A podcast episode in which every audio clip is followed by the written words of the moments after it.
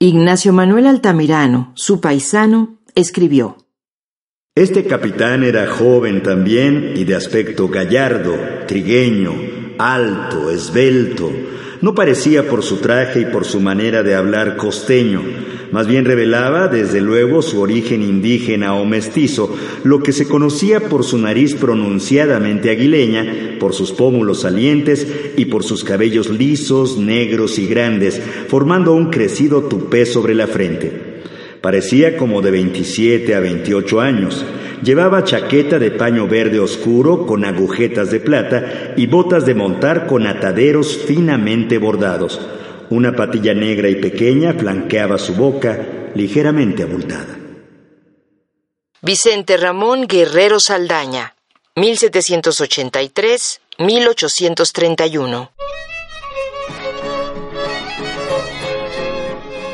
Vicente Guerrero nació en Tixla Guerrero. Se dedicó a la agricultura y la arriería, de un metro sesenta y seis centímetros de estatura. En 1810 inició su participación en la guerra insurgente como parte de las fuerzas de Hermenegildo Galeana. Morelos lo comisionó para atacar Tasco y bajo sus órdenes combatió en el sur de Puebla, donde logró importantes triunfos.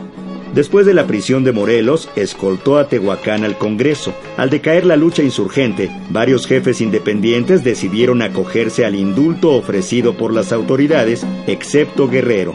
Su padre fue enviado por el virrey Apodaca para convencerlo de rendirse, pero él se negó y pronunció la célebre frase, La patria es primero. Así logró mantener viva la insurrección junto con Pedro Asensio, Agustín de Iturbide fue enviado para combatirlos, pero no logró derrotarlos. En enero de 1821, Agustín de Iturbide, quien había sido enviado para combatirlo, le envió una carta en la que lo invitaba a conferenciar sobre la independencia. En febrero de ese año, se reunieron en Acatempan, donde Guerrero aceptó luchar a su lado para lograr el triunfo. En 1828 fue candidato a la presidencia en contra de Gómez Pedraza, quien resultó electo, pero su elección fue rechazada por venir de un proceso electoral plagado de inconsistencias. Así Guerrero fue designado presidente y tomó posesión en abril de 1829. Sin embargo, tuvo que dejar el gobierno en diciembre de ese mismo año por una serie de intrigas en el Congreso. Luego de su destitución, se dirigió al sur para levantarse nuevamente en armas. Anastasio Bustamante planeó su muerte auxiliado por el ministro José Antonio Facio y un marino llamado Francisco Picaluga.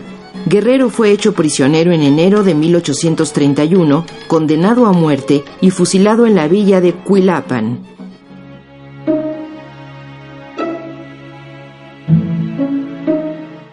Texto de Salvador Rueda, Jacqueline Gutiérrez, Guadalupe Jiménez, Marta Terán, Carlos Herrejón, Jaime Reyes y Moisés Guzmán.